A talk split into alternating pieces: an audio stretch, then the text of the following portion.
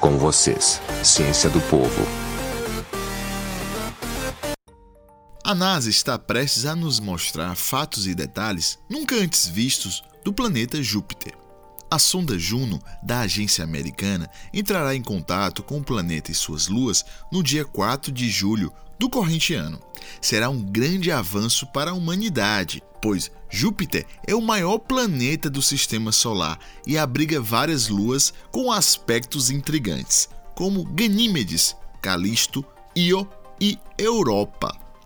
Inclusive, o satélite natural de Júpiter, Europa, já foi tema de vários filmes por possuir, assim como Ganímedes, um oceano embaixo da crosta superficial de gelo que as cobre, deixando assim pensamentos que possa existir vida nestas luas.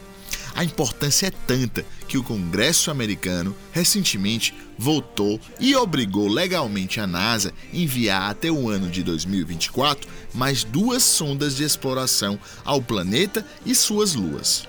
É esperar para ver em breve se estamos realmente sozinhos ou acompanhados até mesmo na nossa casa, o sistema solar.